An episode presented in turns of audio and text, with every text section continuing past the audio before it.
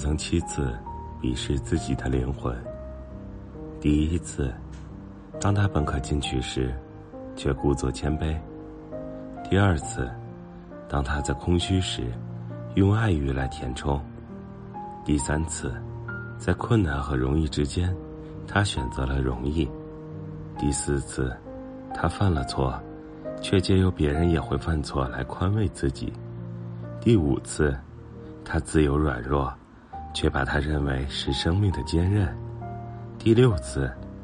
当他鄙夷一张丑恶的嘴脸时，却不知那正是自己面具中的一副。第七次，他侧身于生活的泥污中，虽不甘心，却又畏首畏尾。